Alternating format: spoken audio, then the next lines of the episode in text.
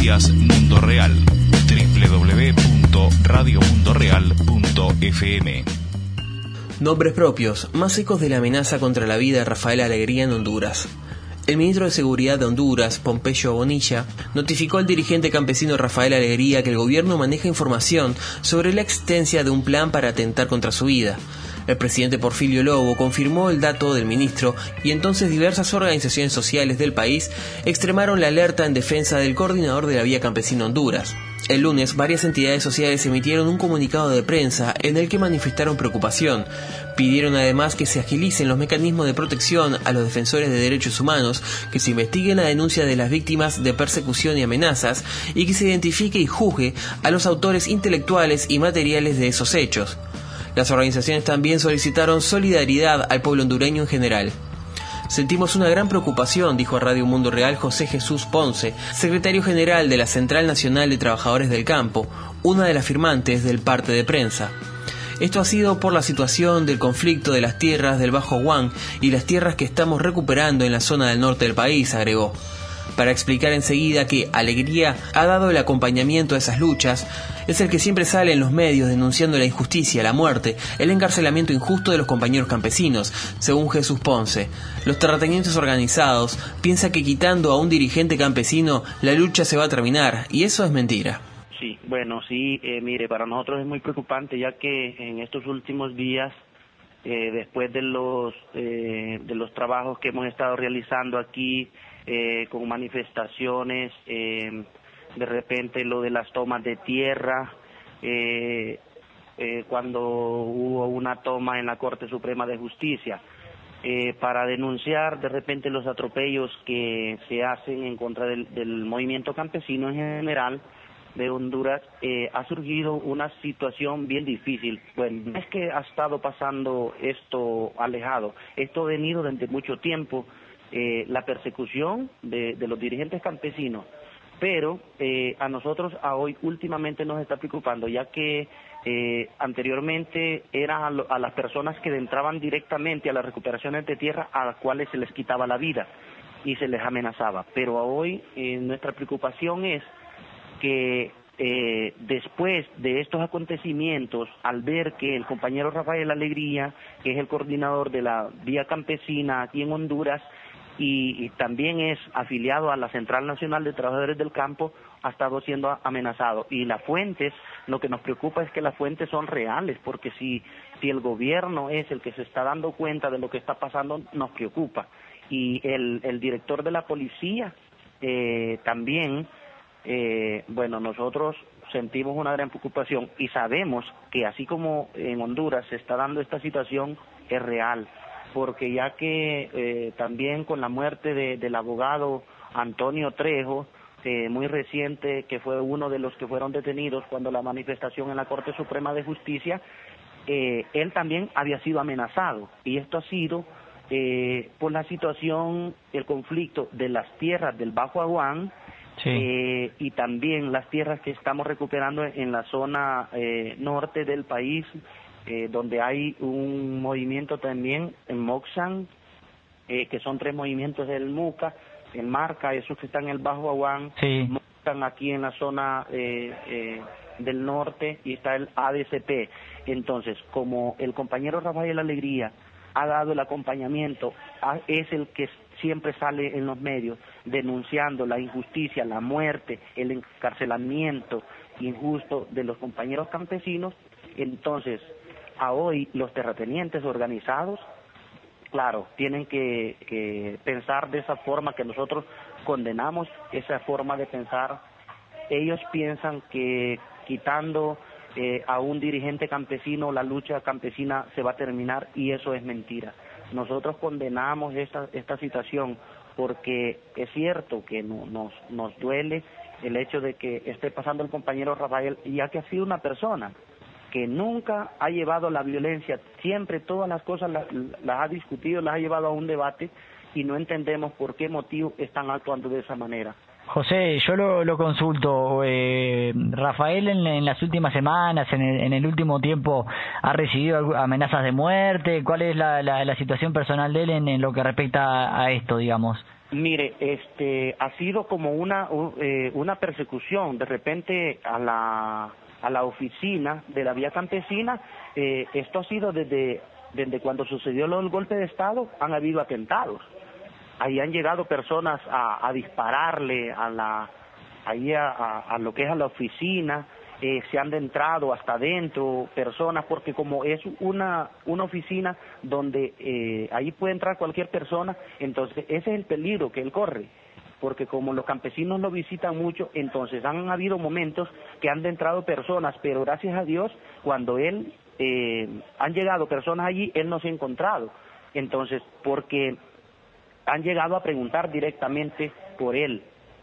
Entonces, eso nos preocupa porque la verdad es que él es un hombre muy popular, todo el mundo lo conoce y de repente si le hacen una pregunta a alguien ignorantemente eh, puede decir dónde se encuentra tal vez y él, bueno, nos preocupa que nosotros no, no deseamos eso.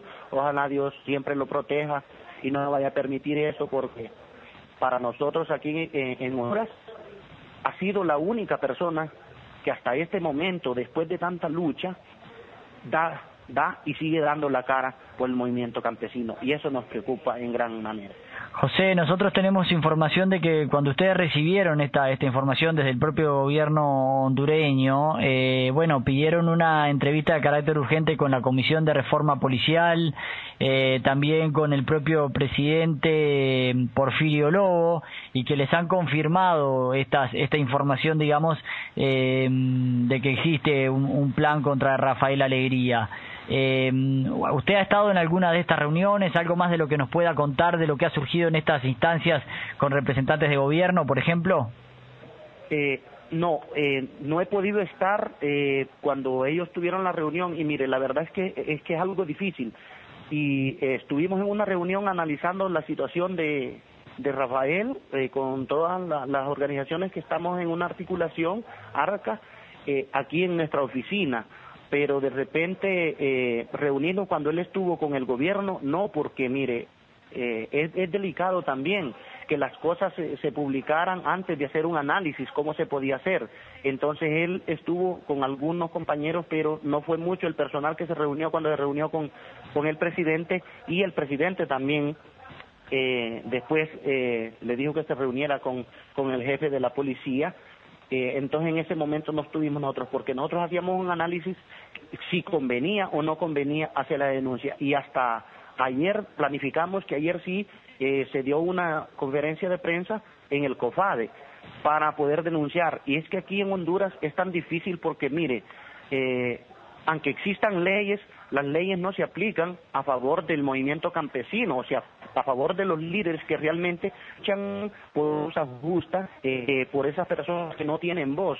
Aquí, de repente, el que habla y se pone eh, en favor de los desposeídos, solo hay una forma que de detenerlo, que es quitándole la vida, y por ese motivo a nosotros nos preocupa, porque de qué nos sirve que nos vayamos a quejar a la policía, si la policía últimamente está en contra de nosotros, el ejército está en contra de nosotros, entonces no tenemos a dónde ir. Existen también comisiones de derechos humanos, pero hay derechos humanos que no nos protegen a nosotros, sino protegen siempre al imperialista. Los únicos que han estado con nosotros han sido los del COFADE. Y de, ahí, de repente no existe eh, un tal comisionado que hay de los derechos humanos aquí, eso no existe. Ese siempre está a favor de las clases pudientes. Y nosotros aquí no, no, no le vamos a, a, echar culpas a nadie más. Aquí hay nombres. Aquí se llama Facusé, mm. Barjún, un René Morales, un Reinaldo Canales y otras personas que están eh, en posesión de las tierras de las cañeras, que, que están en posesión ilegalmente. Estas son las personas que se, se reúnen para tomar esas decisiones eh, malas, pues, en sí. contra de, de, los compañeros y los movimientos campesinos que, que nosotros aquí hemos tenido un, una, una lucha bien difícil. Sí, nosotros. Ha habido cantidades de compañeros que han muerto. Claro, de repente a veces no salen a la luz pública porque el pobre de repente no, no vislumbra, pero nos preocupa ya cuando a un dirigente como Rafael Alegría ¿verdad? Eh, se le quiere hacer esto. A nosotros nos preocupa porque sabemos la situación que estamos viviendo en este país. Sí, nosotros en Radio Mundo Real, José, hemos estado siguiendo muy de cerca desde hace muchos años todo lo que pasa en Honduras, especialmente en zona del Baja Juan. Sabemos que en los últimos dos años y medio han habido más de 50 campesinos asesinados. Sabemos del señalamiento a, eh, bueno, empresarios, como usted decía, como Miguel Facusé, como René Morales, entre otros, que los movimientos campesinos eh, hondureños los vienen señalando desde hace, desde hace un tiempo largo. Conocemos la realidad y, bueno, y nos preocupa de igual manera que usted lo decía. Eh, yo le quiero consultar, José, en caso de que de lo que se pueda decir, digamos, ¿no? Porque sabemos que este tipo de situaciones son delicadas y hay informaciones que realmente no, no se pueden brindar. Eh, ¿Cuáles son los pasos a seguir eh, en cuanto a este tema eh, por parte del propio Rafael, a quien vamos a tratar de ubicar personalmente, o de, o de los movimientos campesinos organizados ahí en Honduras? O sea, ¿hay alguna alguna decisión tomada cómo seguir con este tema, con quién reunirse, alguna cuestión que eh, alguna decisión en cuanto a de qué forma proteger la seguridad de Rafael Alegría, si se le ha pedido eso al gobierno, qué ha respondido, en fin. Bueno, eh, sí, eh, nosotros hemos estado analizando eso, porque de repente el gobierno le, le, se puso en disposición a ponerle seguridad pero es que eh, la situación es que nosotros no confiamos en la seguridad. De repente, ¿de qué nos sirve que nos pongan seis o más policías que anden con él si sabemos que no, no son afines a nosotros? Nosotros andamos en una y otras reuniones eh, planificando nuestras actividades y nuestras acciones. Eh, es igual como que de la guardia del presidente, el propio presidente, él le garantizó que de la guardia de él le podía poner pero eh, nosotros de repente no confiamos. Hemos estado buscando alguna forma cómo hacerlo eh, particular. Claro, de repente el, el, el gobierno le franqueó que le, iba a pagar eh, seguridad, porque han habido otras opciones que asilo político, pero de repente él no está de acuerdo y bueno, ya lo que usted decía, si de repente aquí nosotros cada vez que damos una declaración, pues también somos candidatos, en que, en cualquier momento aparecemos por ahí, eh, porque de repente es la forma de, de taparle la voz a uno, pero las estrategias que han estado aquí, bueno, nosotros siempre lo hemos estado cubriendo, eh, en algunos momentos lo acompañamos, eh, ahorita no le damos datos a nadie dónde se encuentra él, eh, dónde anda, eh, da por, por seguridad, porque todavía él no anda nadie que lo ande eh, cuidando. Pero sí. el gobierno le garantizó que le iba a dar seguridad. Pero de repente, como le digo, tendría que ser un análisis y eso es lo que se ha estado analizando, que cómo se va a hacer, porque no puede ser cualquier persona eh, la que puede andar con él, que se le puede dar la confianza porque también lo puede vender. Perfecto, José. Eh, ¿Alguna otra cuestión que usted quiera agregar, que de repente yo no lo haya consultado? ¿Ustedes están haciendo alguna especie de llamamiento a la comunidad internacional eh, para que también se pronuncie sobre este tema y, bueno, y, y manifieste al gobierno de Lobo, supongo, la, necesidad de que, de que se proteja la vida del dirigente campesino, lo que sea que a usted le parezca oportuno agregar para finalizar la entrevista.